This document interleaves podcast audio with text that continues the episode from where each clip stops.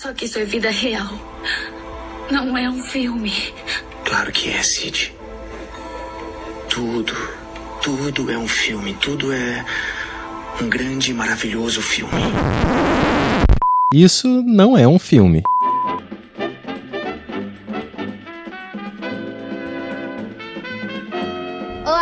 Gente! Meu nome é Mariana Ramos, roteirista e pesquisadora, e eu só queria boa vizinhança, mas o que eu consegui foi ter que ver filme do Orson Welles sem som. E eu sou a Renata Spitz, diretora, produtora e roteirista, e já é sexta-feira e eu tô tão destruída quanto a carreira do Orson Welles depois de que ele veio ao Brasil fazer o filme. Mereceu, mas assim. Quem sou eu, não é mesmo? E esse é, o Isso Não É Um Filme, um podcast semanal sobre filmes. É, todo mês escolhemos um tema e a cada semana vamos falar de um filme dentro desse recorte. E nesse nosso terceiro mês de programa, vamos explorar o tema gringos no Brasil. É, e para começar, né, essa aventura e mergulhar nesse olhar estrangeiro, né, que acha que a gente só tem samba, cachaçinho e futebol, a gente trouxe um filme, né, que marca uma passagem mítica e talvez amaldiçoada do Orson Welles no Brasil. It's all true. O filme foi filmado originalmente é, em 42, na realidade, né? Mas aí teoricamente seria lançado em 43 é, a produção não foi realizada, essa produção não realizada foi tema de um documentário de 93, também chamado é tudo verdade, né, no caso, é baseado em um filme inacabado de Orson Welles. E esse daí, esse documentário de 93, é escrito e dirigido por Richard Wilson, Bill Crone e Myron Maisel. Também bom lembrar que uma das partes é, a, única parte mais finalizada que a gente vai conversar sobre ela no final aqui ela foi editada como um curta-metragem em 86, creio eu. Lançado em 86 como curta-metragem de cerca de 22 minutos. Acho que você consegue encontrar no Vimeo, gente. Mas é isso. Isso e antes, então, vamos passar aqui para as nossas redes sociais.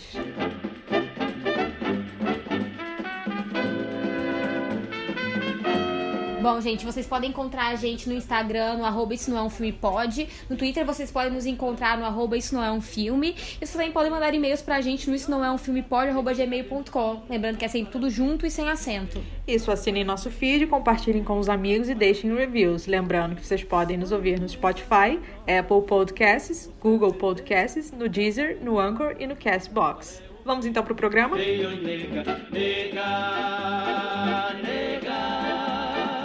nega do cabelo, nega do cabelo, nega do cabelo duro. É, nessa temporada, então, vamos trazer esse tema, gringos no Brasil. É, com isso, a gente vai explorar um pouco essa visão estrangeira sobre a nossa terra, né? Como esse nosso país amado é percebido, estilizado, né? O que ele traz para as narrativas, né? Os absurdos e as impressões dos olhares externos. É, exatamente, gente. Então, vai ser uma Acho que vai ser uma temporada de tiro, porrada e bomba, porque meu coração só tem ódio nesse momento. Eu tô praticamente uma, uma voodoo doctor aqui. Mas é isso, a, o ódio também constrói, o, o, ódio também constrói, inclusive constrói essa nossa temporada. Exatamente, gente, olha, uma ficha técnica básica, né, como eu já falei, a gente já falou ali em cima, It's All True, de 1943, do Orson Welles, né, é, é o terceiro filme dele, né, é, no caso é o terceiro filme e o segundo após o Cidadão, Cidadão Kane, né, no caso, Cidadão Kane como, tendo como primeiro, e aí The Magnificent Ambersons o segundo, né, que ele tinha acabado de filmar, tava editando o processo de edição, e aí, terceiro, It's All True. É engraçado, essa a narração que tem, né, durante esse documentário sobre o It's All True é do Miguel Ferrer e para os grandes fãs de Twin Peaks, ele é o agente Albert Rosenfeld. Ah, tá vendo aí, ó, essa voz? Mas é isso, gente, uma, uma sinopse pequena que nem existe sinopse de filme não acabado, mas isso aqui, né? E mais um é, filme, é, é basicamente né, não acabado. Assim, Enfim, uma coletânea de filmes inacabados. É isso, então dando uma ideia mais básica do que é, né, o It's All True, ou isso é, é, o é Tudo Verdade, é um longa-metragem inacabado do Orson Welles com três histórias sobre a América Latina, né? Tem o Meu Amigo Bonito, que foi supervisionado pelo Welles e dirigido pelo Norman Foster no México em 41, acredito que no final de 41. Carnaval, também conhecido como A História do Samba, e Jangadeiros, também conhecido como Quatro Homens e uma Jangada, que esses foram dirigidos pelo Welles no Brasil em 42.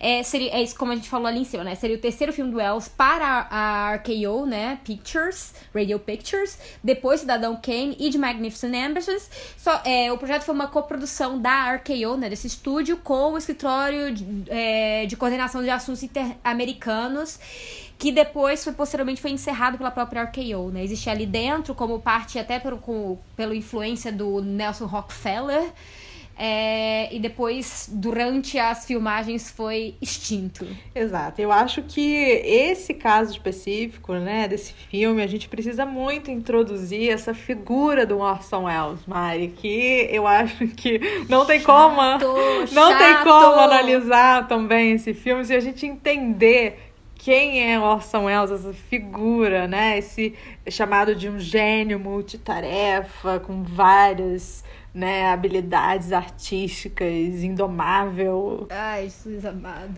É. Assim, Já tô aqui tremendo. É, é, é, ele tem uma ele começa a explodir assim, né, muito jovem, né? Ele faz o Cidadão Kane sim, muito sim. jovem. E, enfim, podemos comentar um pouco, né? O Orson Welles, para quem não sabe, ele teve uma carreira no rádio que tem um incidente muito conhecido, né? Que é o grande fake news, a grande primeira fake news, que foi a Guerra dos Mundos que ele narrou, né, pela rádio, e todo mundo tava achando que aquela narração estava acontecendo naquele momento, e foi um pânico generalizado. Isso daí, isso daí eu vou ter que defender, porque isso não constitui fake news, porque em momento nenhum disse que aquela era verdade. quem, é, quem tava, quem entrou na, na, na na difusão atrasado e não viu a, a, a, introdução, que é onde ele falava que era uma adaptação é, é, dramatizada do livro é, Guerra dos Mundos. Aí eu não posso fazer nada para as pessoas, mas isso não constitui uma fake news, porque ele teria que estar tá dizendo que aquilo ali é verdade e eu acho que vai de cada um. Mas a lógica da ah, fake news, amiga, a lógica da fake, da fake news é que tudo depende, né, da sua leitura. Se não. você aceitar aquilo não, como uma sim. verdade, vai. O universo paralelo conta no cérebro das pessoas. Mas eu acho que ao menos a fonte teria que dizer que é uma verdade, né? Eu acho que isso aí não é. Ele, ele não criou a fake news. As pessoas podem ter criado a fake news em cima dele, né? É, o Orson tem uma carreira também muito expressiva, né? No teatro, né? Na Broadway. Ele faz uma uhum. adaptação é, de Macbeth com negros, né? Se chama Voodoo Macbeth. E ele troca, né? A questão da magia meio europeia, aquela questão de magia da Europa, pela questão do voodoo, né? Pela prática do voodoo no Haiti. Sim, as bruxas que tem ali no início de Macbeth que dão o, o que dão o destino dele, na realidade aqui seriam dessa outro tipo de feitiçaria, né? Exato. E aí ele já tem, né, assim, sei lá, com 22 anos já é extremamente, uh, como que eu vou dizer, respeitado ali no meio e vai fazer Cidadão Kane, que então é o seu primeiro filme e coloca né, nesse status de gênio, de nossa, inventou a perspectiva, o campo, uh, profundidade de campo. Uma coisa que eu nunca nem me preocupei em olhar o IMDB do Els, mas eu olhei agora para esse episódio, ele tinha outros filmes antes, tá? Ele tinha curtas, então essa história de que a primeira coisa que ele fez foi Cidadão Kane é uma mentira. É uma mentira. Então, assim, eu acho que é bom vir aqui. Eu vou até dar uma olhada, checar novamente aqui. É, e falando um pouco, né, sobre. Então, é, é isso. A ele tem esse acontecimento. É, não, então, é isso. inclusive, ele já tinha um outro longa, tá? Ele tinha um outro longa chamado Too Much Johnson, de 38. Ah, mas ninguém então... bota no Wikipedia, amiga. Todo mundo só bota no Wikipedia o primeiro que dá certo. O resto você apaga, finge é, que mas... não tem. Ah, mas aí você, tá, aí você tá espalhando a mentira. A gente não veio aqui para falar sobre tudo verdade? a verdade é que não foi o primeiro filme dele que saía mitologia falsa. Mitologia falsa.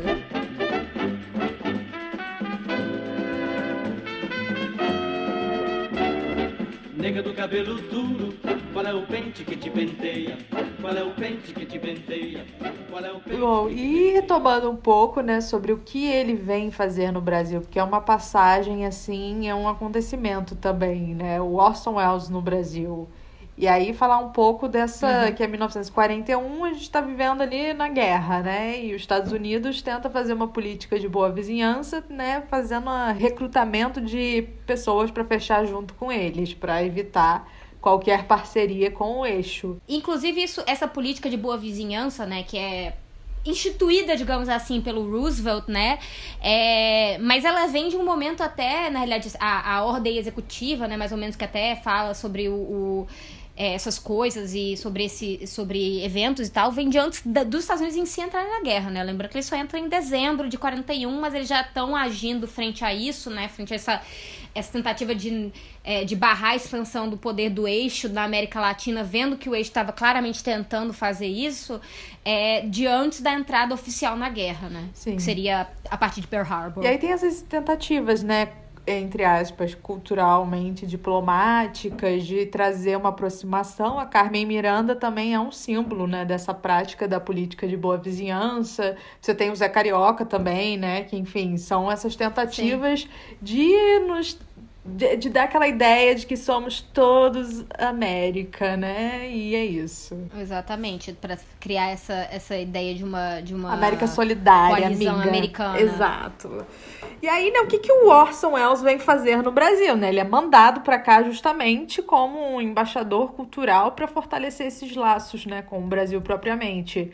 E nesse momento é bom lembrar que a gente tinha o presidente Vargas, que uh, tinha um certo alinhamento com as forças do eixo, isso preocupava os Estados Unidos Sim. e eles queriam, né? Não, mandar, sei lá, uma certa alguém ali, pra, não que o Orson Welles foi mediar qualquer coisa, gente. É uma questão mais de, tipo, aquela aproximação passiva-agressiva, né? É, exato. É forçar a aproximação. É tipo assim, você tá recebendo a gente, então você não tem mais como negar. É, até que é meio que o que acontece. É, e queira ou não, pouco tempo depois é o que acaba acontecendo, efetivamente. O Brasil acaba realmente cortando relações com a Alemanha ali no início de 42, pouquinho depois do Elcio ter começado as filmagens, né? Então, de alguma certa forma, isso é, efetivo nem como seja com constrangimento para acontecer, né? É, e é isso. É, o Vargas. O Vargas era um ditador, né? A gente tava no meio da, da, da, dita, da, da época ditatorial do poder dele, né? Então, assim, ele tinha cl claras paralelos com, com o fascismo, né? Né? Então, até tanto nazismo como fascismo, mas Mussolini também, né? Então, assim, com esse tipo de poder totalitário que estava ali sendo instituído na, é, na Europa, né? Então, tinham essas questões e também é, diversos acordos comerciais que ele tinha efetivamente aí com a Alemanha, né? Sim, e aí uma coisa curiosa, né? Que o Orson foi diretamente enviado pelo Nelson Rockefeller, né? E duas semanas depois do ataque de Pearl Harbor. É, não, ele, ele, não foi, ele foi chamado, né? Porque ele não chegou aqui nisso. Ele, Pearl Harbor acontece no início de dezembro e o Orson chega no início de fevereiro, né? Sim. Mas ele foi designado para esse papel ali rapidinho. Sim, e o que o Nelson sugere é que ele faça um filme com a temática do Carnaval do Rio, né? Que isso seja uma, como se eu vou dizer, um eixo temático principal desse trabalho a ser filmado aqui no Rio de Janeiro, no Brasil. É, eu fico até, eu tô até me perguntando que na realidade verdade, eu acho que eu tinha lido em algum lugar que quem tinha pedido para ser sobre o carnaval foi outra pessoa, não ele, mas. É, e tem também alguns, algumas. Uh, o que se fala muito desse, dessa vinda do Orson Welles era que tinha o objetivo né, de promover uma compreensão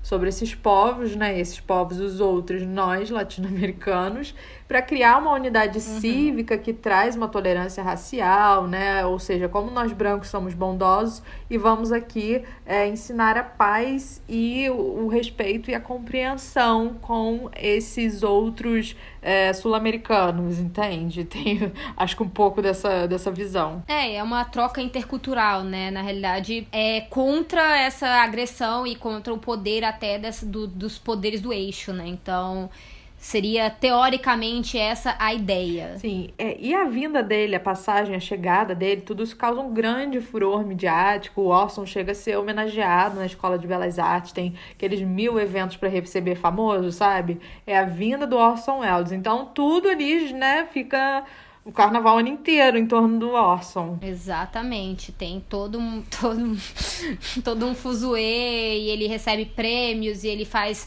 Na realidade, até depois de parar de, de filmar, ele segue fazendo. segue fazendo discursos e dando. meio que como se fosse quase em cursos pra pra elite daqui, uma coisa meio assim, pelo que eu entendi do que foi feito, né? Porque ele acaba ficando até. É, quase seis meses, né, em viagem, né, em termos de sair dos Estados Unidos até voltar novamente, são quase seis meses. Não só no Brasil, mas boa parte desse tempo aqui no Brasil. Sim. E aí, para começar nessa trajetória do filme, é para pensar agora, acho que no começo do que eu acho que eu denomino de tragédia, né, no, no sentido dramático. Sim, assim, para mim, eu acho que um ponto central de pensar, pensar o filme, pensar essa empreitada como um todo é a questão da ideia de verdade que ele tenta, né? O estatuto de verdade que, os, que o próprio título sugere, né? Ele, como essa pessoa que tá vindo aqui, captar uma certa verdade nacional e aí, na realidade, continental, né? Porque não, não, não se faz isso só aqui no Brasil, né? Ele ainda grava o Meu Amigo Bonito, uma parte dele no México, né? É, então, assim, é, eu acho que é um intento, esse intento estrangeiro de vir construir uma narrativa realmente verídica, a, só que na realidade o que se trata é de uma é, é, de uma narrativização, né? Uma dramatização bastante melodramática e que eu acho bem complicada em diversos pontos, assim. É, eu entendo até a questão estética, não sei o quê. Essas que, sinceramente, fazer com tanto dinheiro que ele tinha é o mínimo que ele fez. É, e com as pessoas que ele tinha envolvidas era o mínimo que ele fez. Eu acho a, a questão dele, dele, especialmente o fato de ele ter se proposto a terminar os Jangadeiros sem é, diálogo algo extremamente complicado, porque coloca no, nível de coisa que ele não fazia nos Estados Unidos. Ele não fazia peças sem diálogo, sem. Eu acho que isso até joga uma coisa meio de um certo primitivismo nacional quando você coloca isso, mesmo que não seja intencional, mas mesmo sem intenção, às vezes as coisas acabam acontecendo e acho que acaba sendo um, uma um, um, rastro que ele deixa. É, eu acho que nesse sentido de estatuto de verdade, ele vem aqui com o interesse de fazer um certo filme e conforme ele vai se embrenhando ali na sociedade, isso vai, acho que também contornando o que ele pretendia fazer, isso também se torna conflituante, é, é um conflito com o próprio estúdio, né, em determinado momento, do que, que realmente é uma representação fidedigna, o que, que eles querem, né? Porque eles já têm uma pré-ideia do que seria é, esse Brasil e esse carnaval. E aí você vê uma certa complexidade ali dentro dessa. Uh, dessa organização social por trás do carnaval e da, da própria prática mesmo do evento que direciona o Wells também para um caminho diferente do que estavam esperando. É, mas assim, como um todo, acho que acaba que no que foi finalizado, porque isso carnaval não tem não é, não é finalizado o que ele realmente que ele realmente meio que finaliza é é o quatro homens e uma jangada né é, e assim eu acho que tem todo um lado é, da história que que, que é apagado ali que é romantizado de uma forma não sei que eu, que eu acho que me fala muito sobre o olhar do estrangeiro e essa, toda essa vontade dele de capturar essa esses, rostos, esses rostos sofridos e muito mais esteticamente do que necessariamente como uma crítica ou como alguma coisa que, de uma certa forma, quando ele fala sobre, ele fala mais do que o que ele fez. E aí, ok, pós-discurso qualquer um pode fazer. É, sim, mas também tem que levar em conta que eu acho que a falta de um som é, foi não foi uma escolha propriamente anterior, foi uma consequência de não ter som mesmo.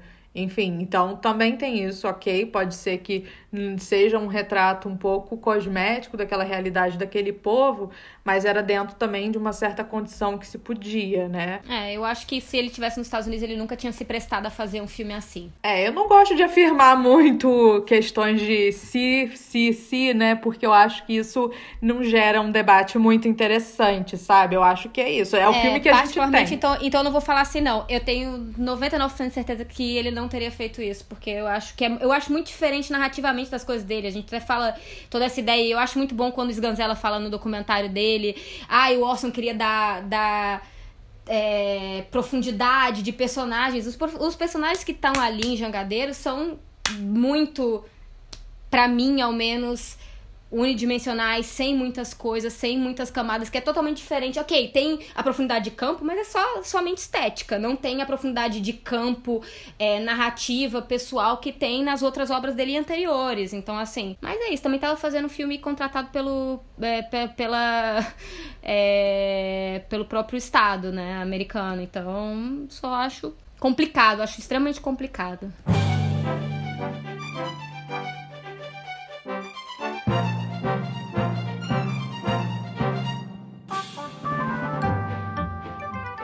Bem, então eu trabalhar aqui agora um pouco sobre essas percepções, né, do Orson Welles tem sobre o Rio, né? Primeiro ele tem uma fala, né, que ele comenta: "Cheguei ao fim do mundo". A gente tem muito, é claro, uma posição né, do estrangeiro, do branco, do norte-americano, desse cara que está no centro, entre aspas, e esse preconceito, né, do, do outro, desse lugar periférico do mundo que está ligado realmente como o atraso, né?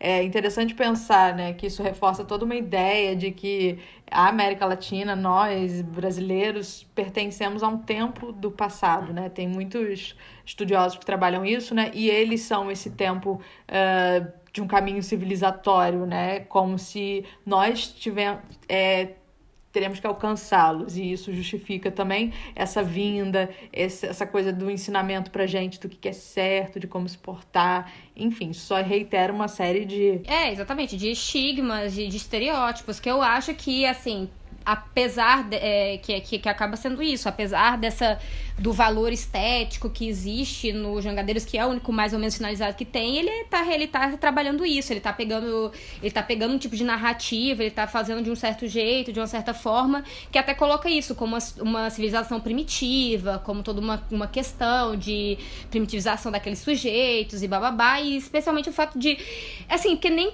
até um filme silencioso, via de regra, tem cartelas. Esse nem cartelas tem para poder falar sobre a história, né? Então fica tudo muito mais do que você tá vendo ali, então não contextualiza. É o que eu acho que no início do filme, né, retomando um pouco, que aí acho que depois a gente chega nos jangadeiros propriamente, só pra gente seguir uma ordem cronológica, é uma coisa que se anuncia ali logo do início, que eu acho que pelo menos é um ponto que é muito interessante, visto outros filmes estrangeiros no Brasil que não tem essa percepção, é que ele logo tem uma noção de como esse samba, né, quando ele tem essa vivência ali para filmar o carnaval, é um elo uh, que você não, você não desfaz esse elo do samba com as religiões de matriz africana. O Orson percebe isso, de fato, que é, in, sabe, é intransponível.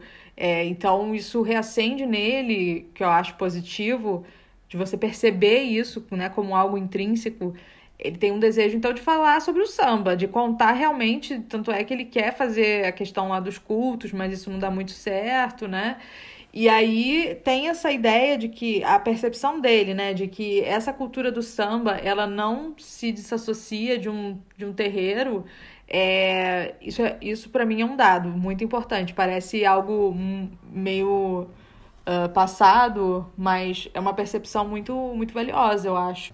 É, sim. Só que aí, novamente, é algo que a gente só encontra no pós-discurso dele, né? Porque não tá efetivamente no que foi filmado. Mas é porque né? não tem aí, filme sobre isso, não, né? né? Eu acho que assim, mas isso já tem um dado, assim, das imagens que ele faz sobre carnaval, sim. Tanto que o estúdio refusa essas imagens, porque eles queriam um carnaval branco, colorido, de baile, e ele tá entregando imagens de corpos pretos que estão ali sambando na avenida, de gente pobre. Então, acho que assim, é claro, são imagens que são bem construídas, até porque eles tinham dinheiro, equipamentos muito melhores que a gente tinha, ponto.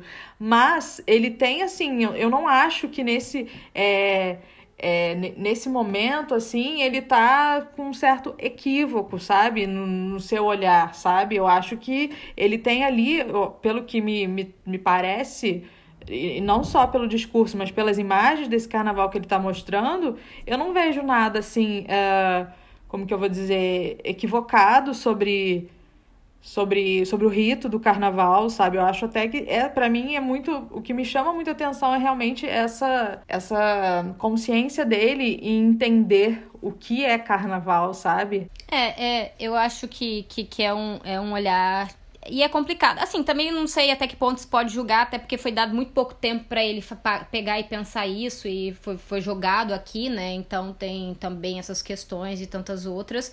Mas eu acho que como um todo acaba tendo muito disso de. Eu acho que até a forma como ele se refere aí, eu já digo. É, falando também do documentário em si, né, que é feito em cima do material e que é também parte do que a gente está se referindo, é, quando ele fala, a forma dele de falar e a forma, a, a realização que ele tem sobre isso, é, a forma dele sobre falar sobre essas, sobre essas religiões de matriz africana são. Não, isso sim, eu acho que sim. Mim, isso é. é. complicado, porque é óbvio, ele tem uma. ele generaliza, ele chama aquilo de rito de voodoo. E voodoo é um, é praticado na, no Haiti, né? São, é matriz africana, no Haiti. E aqui a gente tem uma, as variações, né, que cada uma tem as suas segmentações, candomblé, umbanda, Sim. por exemplo. Eu entendo, Mário, o que você quer dizer. Ele claramente, imagina, ele tem sérios preconceitos. Obviamente, ele também vai generalizar e colocar tudo dentro de um saco.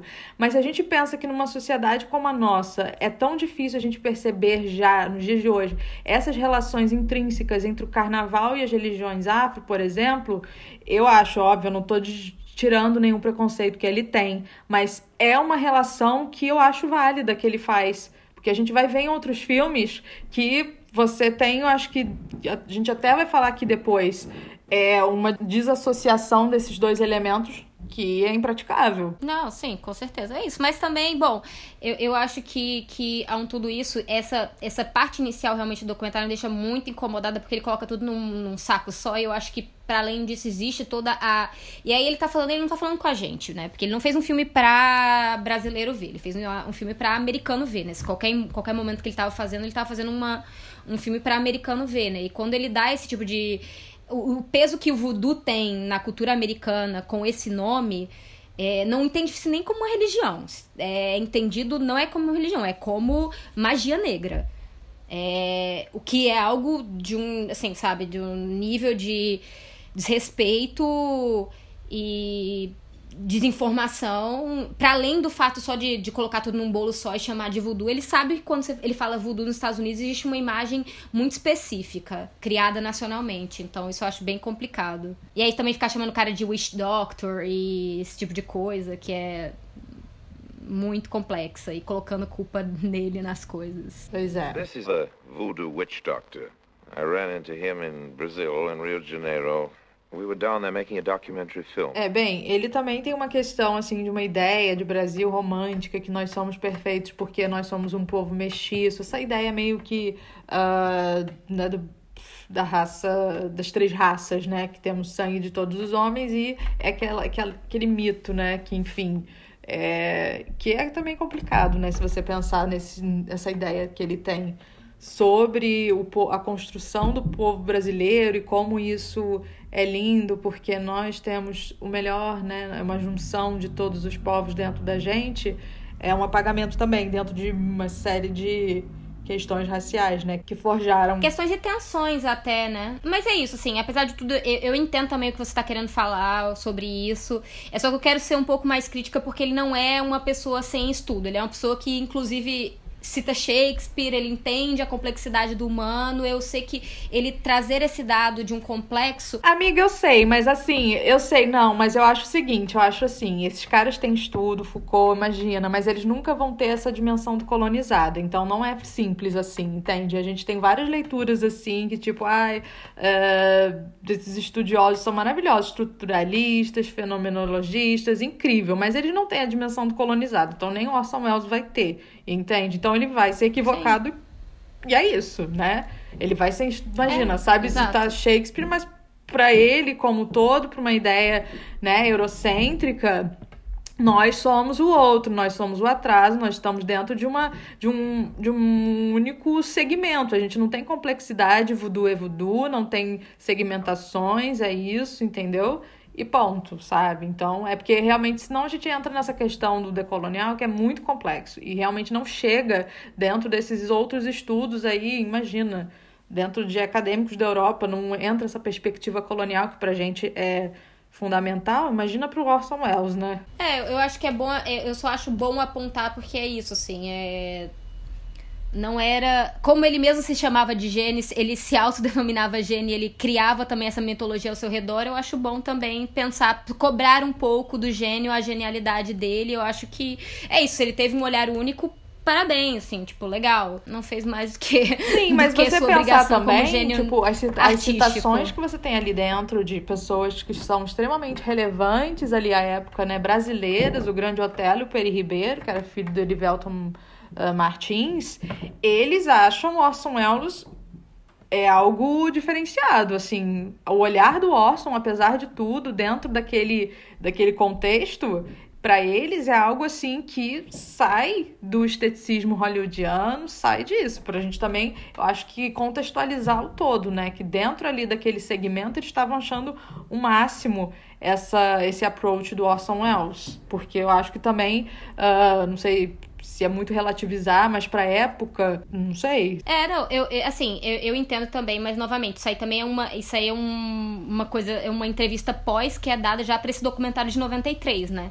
E aí até coisa que você me trouxe, né, que esse filme dos Ganzella, no, no filme dos Ganzella, o, o Grande Hotel é muito mais crítico à presença do, do Orson Welles e ao olhar dele aqui, esse olhar exotizante. Então, assim, acho que tem esses dois dados. Claramente ele não era um qualquer, não era um qualquer diretor americano que vinha com milhares de coisas e, sei lá, até uma postura extremamente soberba pra cá. Mas eu acho que é, é, tem, seus, tem suas questões, né? Sim, sim.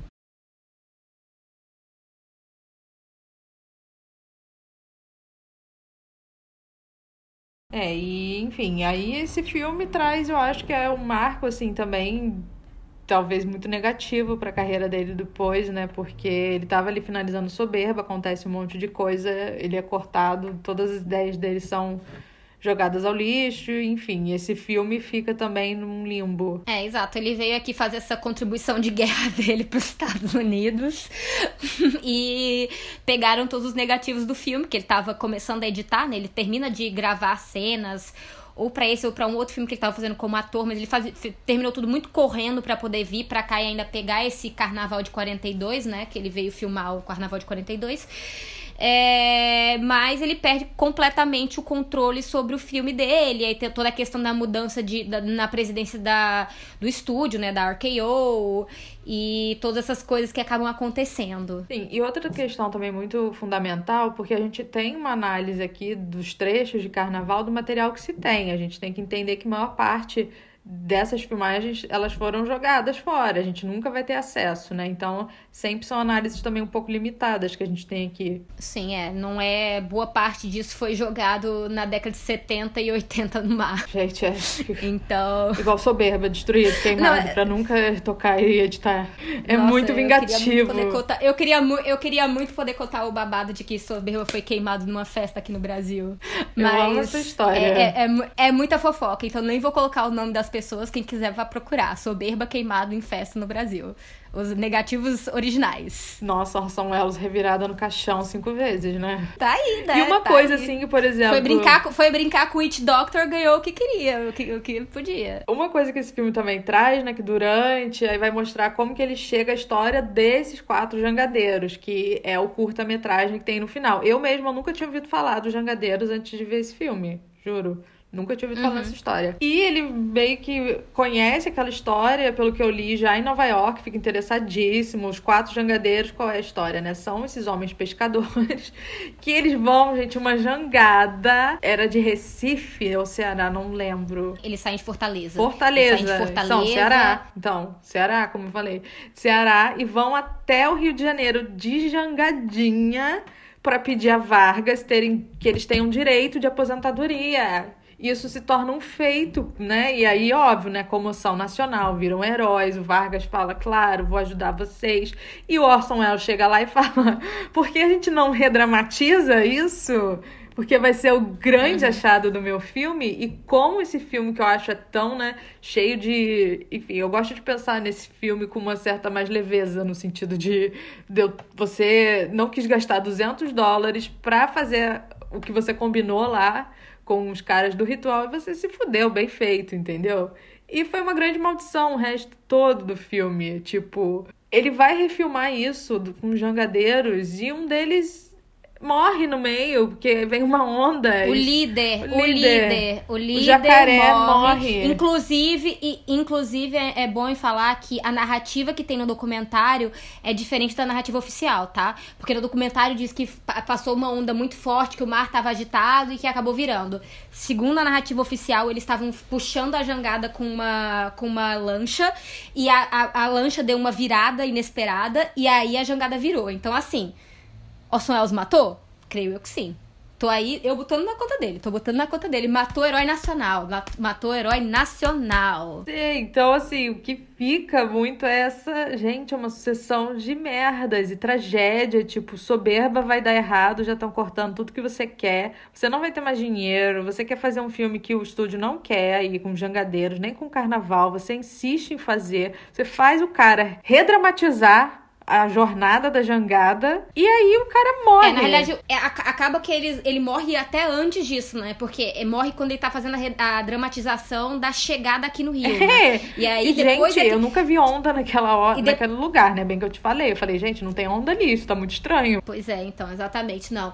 É, e aí eu já não. Assim, novamente, tô só também jogando uma outra opção aqui que, que existe na internet. Mas, bom, é, e aí depois ele vai, né? Depois ele, apesar disso, ele vai, e aí ele até faz um recasting, ele, ele faz um. ele coloca o irmão do jacaré para fazer o personagem do jacaré dentro da fase que ele vai gravar isso já lá em Fortaleza. É, né? que ele, aí ele é, faz um, com... doc, um docudrama, né? Um, um, drama fic, assim. É, exatamente. Um drama, ficcionalização de uma história real. É, que ele usa a galera, assim. né? Ele usa uh, todos os locais ali para fazer, né? A menina de 12 anos, que é a esposa, enfim. E aí ele Exatamente. Faz toda é, ele, ele, é, porque é isso, assim, ele acaba fazendo uma dramatização, né? De, é, dessa questão.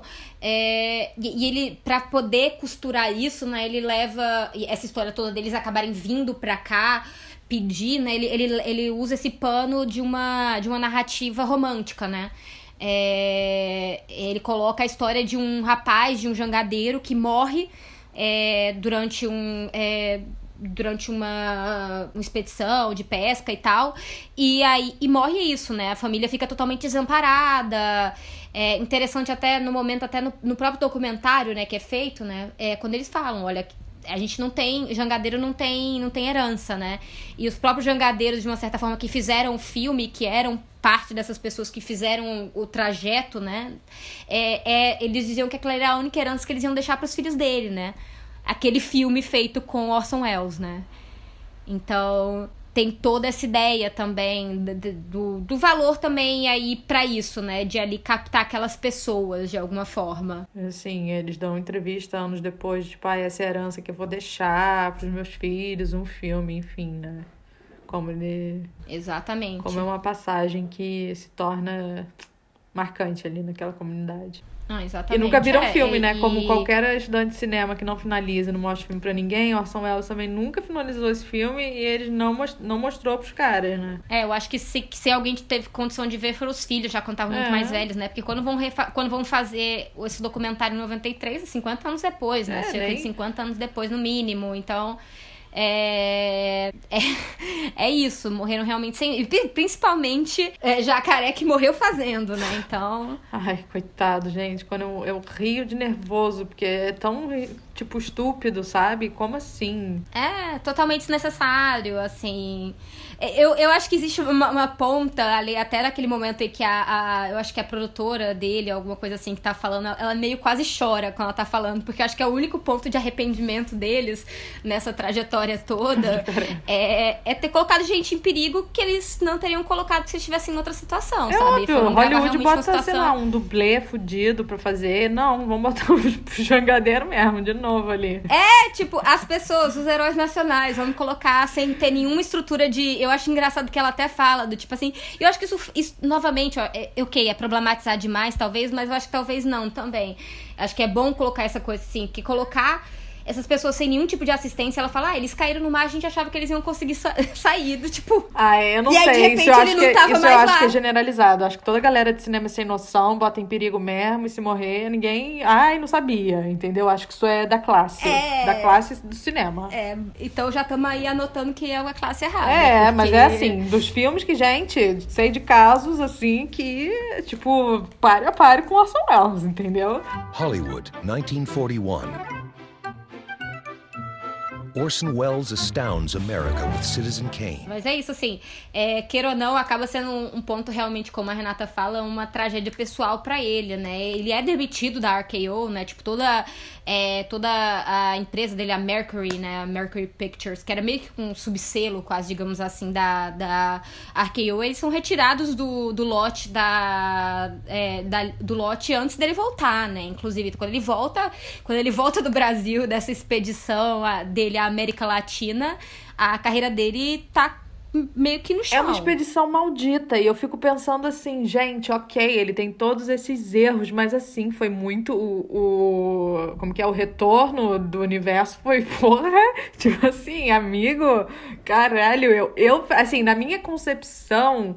É, a passagem do Brasil é decisora para a decadência do Orson Welles, isso eu não tenho dúvidas sobre isso. Assim. Com certeza, mas aí ele veio, ele veio, ele veio entender aqui do que, que a vida se faz. Amiga, ele veio brincar olha, com nem errada. o Jim Jones aguentou o Brasil, tá? Uhum. Nem o Jim Jones aguentou o Brasil. Você é. acha que o Orson Welles tinha, Exato. tinha condição? Não tinha. Ele primeiro, assim, gente, só pra é, colocar, né? Ele conta uma história, enfim, eu tenho uma. A minha percepção é que isso daí pra mim é blá blá blá dele, pra dizer que é uma algo muito extraordinário. A história que ele inicia lá, que o foi um, vamos dizer, pai de santo, que ele ia filmar. Aí ele disse pai de santo: Ah, não vai mais rolar porque o estúdio tirou o dinheiro. O pai de santo, como assim? A gente já comprou roupa. Aí ele fala: Ai, sinto muito. Aí ele foi atender um telefone. Eu me solidarizo muito é, com você. É, tipo assim, ok. Aí, quando ele volta do telefone, o pai de santo meio que cruzou uma agulha com uma lã vermelha no roteiro. Meio que tipo assim: Isso não vai dar certo. Ele dá esse tom. Só que assim, gente, se foi verdade, bem feito. Tipo, Orson Welles tinha 200 dólares ali, que, sei lá, dá pra comprar uma casa em Copacabana com 200 dólares. Ele podia muito bem fazer aquilo, sabe? E aí, não, tudo bem, mereceu. Não, assim, para além dessas questões, assim, tipo, questões básicas de produção, que, novamente, se não fizeram em Hollywood ia ter feito. De, tipo, dizer pro cara já arrumar as roupas, sem dizer, olha, a gente ainda não tem o dinheiro, tá, moço? Sim. Quando eu te mandar o dinheiro, aí você faz isso. Não, tipo, eu fico imaginando vezes... o approach dele no terreiro, com um charutão, dizendo que vai fazer, vai acontecer, não, agora, entendeu? Sim, pra além disso, pra além disso, outra coisa. Ele refez a Praça 11 todinha não, na é, Cinédia, não pode, mas não pode comprar roupa de, de gira, gente. Exatamente. Então, assim, eu, eu, acho que tem muita coisa mal explicada, inclusive nessa coisa toda na questão, é, na cronologia dos acontecimentos. Porque ele fala isso, e aí ele diz que ele não tem mais dinheiro nenhum, mas ele ainda vai Fazendo seguir... Ceará, vai pro Ceará. Gra... É, vai pro Ceará gravar. Então, assim, não, vai pro Ceará, passa por, por Pernambuco, passa por Salvador, pela Bahia, né, no caso, passa por um monte de lugar. E assim, tem coisa mal explicada aí. Por isso que eu, que eu fico com o meu pé atrás. Eu entendo o valor de Orson como artista, porém ele tem uma cara de ser uma pessoa insuportável. Sim, e uma coisa. E pra mim, qualquer, sim. qualquer amigo do Peter Bogdanovich, pra mim, é, é insuportável. Nossa, sou, é que pra mim, a minha, a minha memória mais muito fresca é aquele The Other Side of the Wind. Eu acho aquele filme tão bizarro. E aí eu fico pensando no Orson Welles. Eu fico pensando, nossa, ele deve ter sido uma pessoa muito bizarra. Mas, assim, claro, reverencio suas obras, ele tem o seu valor, entende, gente? Não me taquem pedra, sabe? Mas a gente tem que. Ah, pode tacar pedra em mim, sim. Em mim pode tacar ah, não pedra. Taca, não, é, amiga. Eu, eu, eu, vou até o fim, eu vou não até tem o dinheiro fim pra fazer harmonização facial, não. Não me taquem pedra, não, gente. Enfim. A única, a única coisa que eu, que, eu, que eu fico realmente triste desse, desse declínio da carreira dele é que eu realmente caí no hype de Soberba. Ai, é um sonho. E eu queria ver Soberba finalizado. Minha filha... Mas assim, pode ser uma mentira também. Pode ser uma mentira também. Eu, eu amo eu esse, acho também- essa- esse mito dos filmes não, não finalizados dele, que dizem que o Soberba seria o melhor da carreira, né? Enfim, eu amo pensar isso. Ai, eu amo pensar isso, amiga, porque eu fico criando um mito, uma história, um folclore por trás. E o que eu acho surreal, né, que ele fala que esse episódio do It's All True, né, quando ele é demitido, isso é devastador na carreira dele. Tanto é que, gente, o Orson, a gente entende o Orson hoje em dia, a higiene, blá blá blá. Mas ele só é considerado isso tudo depois, porque ele, gente, ninguém queria fazer filme com o Orson, ele era desprezado, sabe? Sim, porque ele perdeu dinheiro, Perdeu, né? mas ele foi pra Meio- Europa, meio fazer filme na Europa, sei lá, filme X, entendeu? Tipo, nobody cares about you. Voltou a ser ator, né, no caso. e terminou a vida muito decadente. Então, foi realmente um marco esse filme na vida dele. Eu gosto de pensar que foi amaldiçoado e é isso. É, eu, eu, gosto de pensar que ele veio pra cá, não sabia com que ele tava brincando e é isso. levou. Ah, amigo, isso aqui não é pra amador, não, hein? Quer foi... fazer política é, de boa foi vizinhança. Dança... Foi querer dançar o samba do crioulo. é, vem dançar. E aí, meu filho, per se, se, perdeu no passo. Se perdeu no passo. Vem sim, querido. Vem que a gente tá aqui, Brasil, Brasil, uhul, isso aí. E aí, uma coisa que ele fala, outro comentário que eu lembrei, que a gente tá falando de como ele vê a gente como, né, o outro selvagem, blá blá blá, que ele fala, né, ai, porque cai presidente de estúdio igual cai presidente da América, da América do Sul. Eu, ai, querido, é mesmo? Por que, que será que cai presidente da América do Sul? Será que porque tem um país aí... Você não tem a ver. Será que porque existe um país aí que vive interferindo na democracia dos outros? Isso eu acho até importante falar, porque eu acho que é uma, até uma continuação de uma parada que você falou ali em cima, sobre esse papel dele aqui, quando ele veio fazer o filme. O que se diz também é que ele foi brifado em Washington antes de vir pro Brasil, né? Ele sai, eu acho que ele sai de onde é que ele estivesse editando o filme, gravando, sei lá o quê no início de fevereiro. E aí ele vai para Washington dia 4 de fevereiro e só chega no Brasil dia 8 porque ele, fica, ele ficou sendo brifado. Então dizem alguns, né, que para além dessa questão toda, é, não é, é, é, é, bem provável que ele também tivesse pegando inteligência pro governo americano, é, tá? Dentro desse, dessas ações dele. Então não era assim não era. Ele não era um assim, desavisado, né? Isso... Um desavisado que vem aqui fazer filme, não era isso, né? Sim, sim. Eu, eu acho assim que é um papel muito complexo que ele acaba, o que ele acaba cumprindo aqui, que eu acho que é isso, acho que existe o, o, mito Orson Welles, existe o Orson Welles homem e pessoa e a passagem dele. Eu acho que até, eu acho que parte dessa dessa queda em, to, em si que acontece aqui, né? Dessa, dessa derrocada, eu acho que é uma. Eu acho que até é um momento assim, de, de, de colocar realmente mito versus fato, sabe? O que, que quem era e, e quem foi construído a posteriori essa figura, né? Não, com certeza, exatamente. Vão acabar com a Praça 11.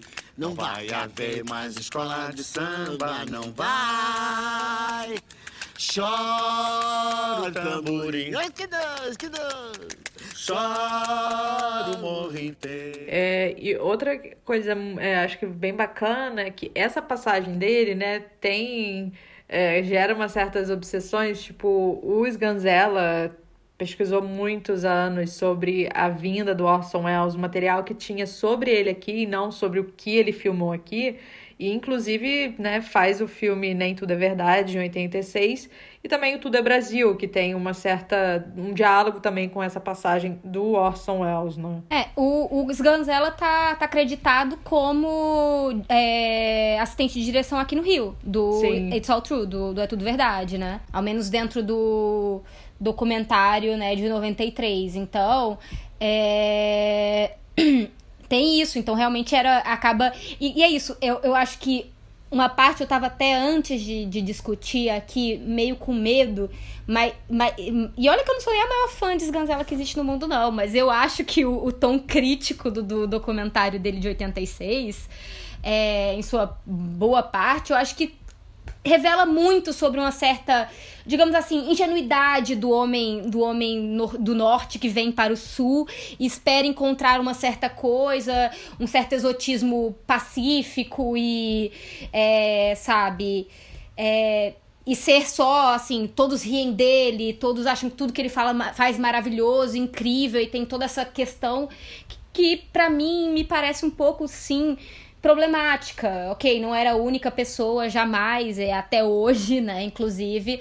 Mas eu acho que é bom também é, ser crítica dessas, sim, de, dessas sim. coisas, como Ele... os Ganzella era, porque, sim. porque é realmente uma visão necessária sobre isso. Sim, o Orson vem aqui com, acho que, essa imagem típica do Brasil, esse estereótipo do, do sul-americano. Ele não vem aqui achando que a gente é mais do que essa massa homogênea que ele construiu, né, na cabeça dele. Enfim, e, e que eu acho que isso também é um dado, porque você tem ali um Rio de Janeiro. Rio de Janeiro era capital e não era assim, e, e não é uma capital assim que, por exemplo, rural, não, é uma capital urbana, sabe? E você escolher ir para um interior, né, para um Ceará ali na parte dos pescadores e ignorar também que a gente é também é, centros urbanos, isso também reflete um pouco daquilo que se pretende mostrar sobre o país. Você, ah, ele diz ali é, certo e até ponto... pensar Fortaleza, né? É. Porque Fortaleza não é uma cidade pequena, Exato. né? E ele diz até certo ponto... não é uma ponto, cidade inexistente. Ele se justifica, né, em um ponto ali, ah, porque ali é o trabalhador, né, essa verdade do homem brasileiro, que coisa linda. Mas é aquela, aquela visão romântica, idealista, meio paternal, sei lá, entendeu? Tipo.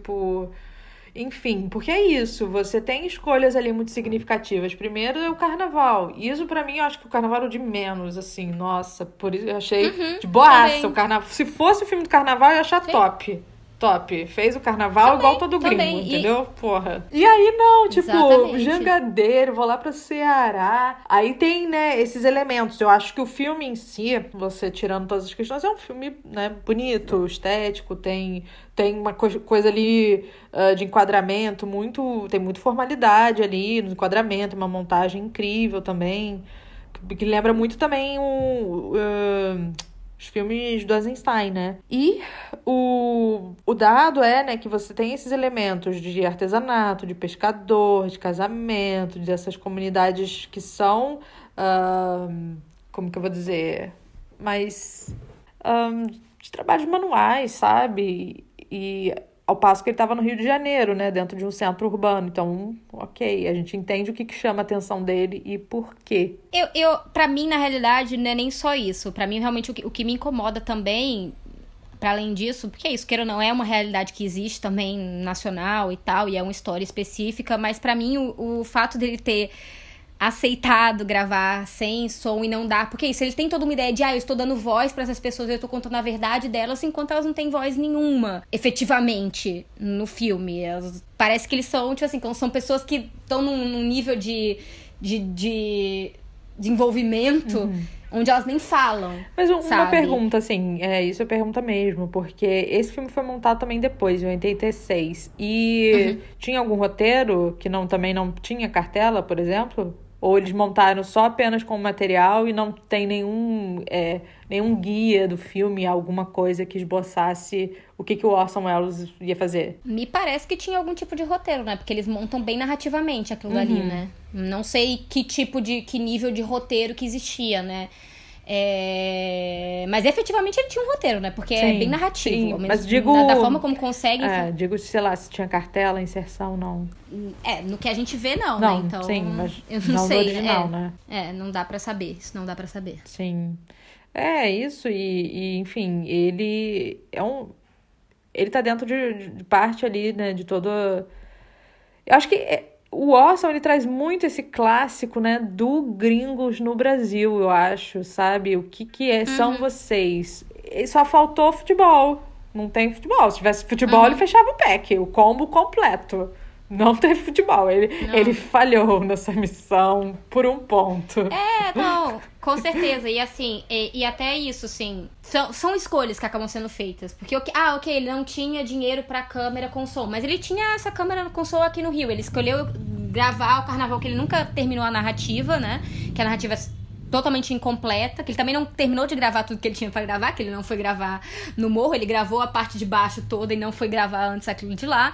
Então, assim, são, tudo, são todas escolhas, né, que acaba fazendo, que eu acho que, de uma certa forma, é, é, é um pouco. As escolhas são um pouco do que a gente vai falar aqui esse mês, né? Sim. Então, acho que, é, de uma certa forma, ele adianta questões, eu acho do, do que vão ser discutidas ao longo desse mês. Exato, eu acho que isso é muito importante que você falou agora, porque são escolhas muito importantes sobre que dados você vai filmar sobre o Brasil, que, né, que pessoas. Ele tem um momento ali que ele filma a favela, né, também. Só que ele se refere à favela como algo muito estranho na concepção dele.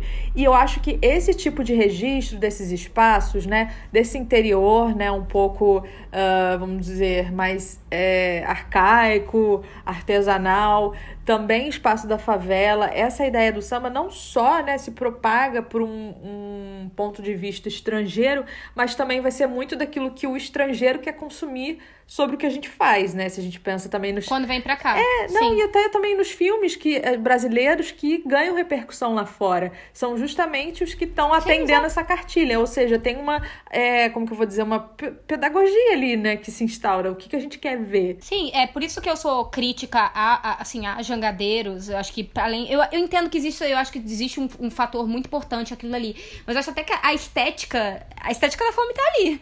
ele dá, ele dá os primeiros passos da estética da fome, de como pegar aquela pobreza e aquela simplicidade de uma forma arcaica, de uma forma plástica. Ele plasticiza muito daquilo dali. É, o que. É isso, eu, eu não acho que precisa ser jogado no chão e cuspido nem nada. Tem seu valor, mas eu acho que vale a pena aqui a gente, como um podcast crítico também, chegar e dizer, tá, e. É, não é qualquer. Não é, sei lá, o Jerry Bruckheimer que tá vendo fazer, não é filme dos Velozes e Furiosos, não é. É um, é um artista vindo fazer.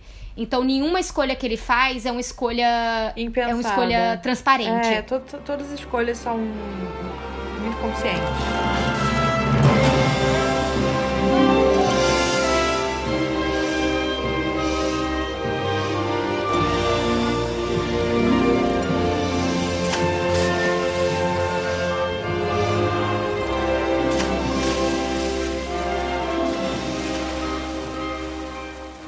Exatamente. Então, gente, é isso por essa semana. Depois de arranjar vários inimigos entre todas as pessoas que amam e idolatram Orson Welles. Eu já disse, eu quero paz porque eu não tenho dinheiro para harmonização facial, então, assim, gosto de Orson Welles com moderação. Eu juro que eu não estava nem preparada para vir falar tudo isso, mas teve um momento que, que me acendeu a nervoso. Ai, imagina. É, é assim que eu vou dizer. Me acendeu nervoso. É, é, isso, é tudo que eu tenho a dizer. É isso, gente. Então, no próximo episódio, vamos aguentar mais uma rodada de ódio de Mari por estrangeiros. Vamos nessa. Ah, ah, a dor. É isso, gente. Eu sofro por vocês. Até semana que vem.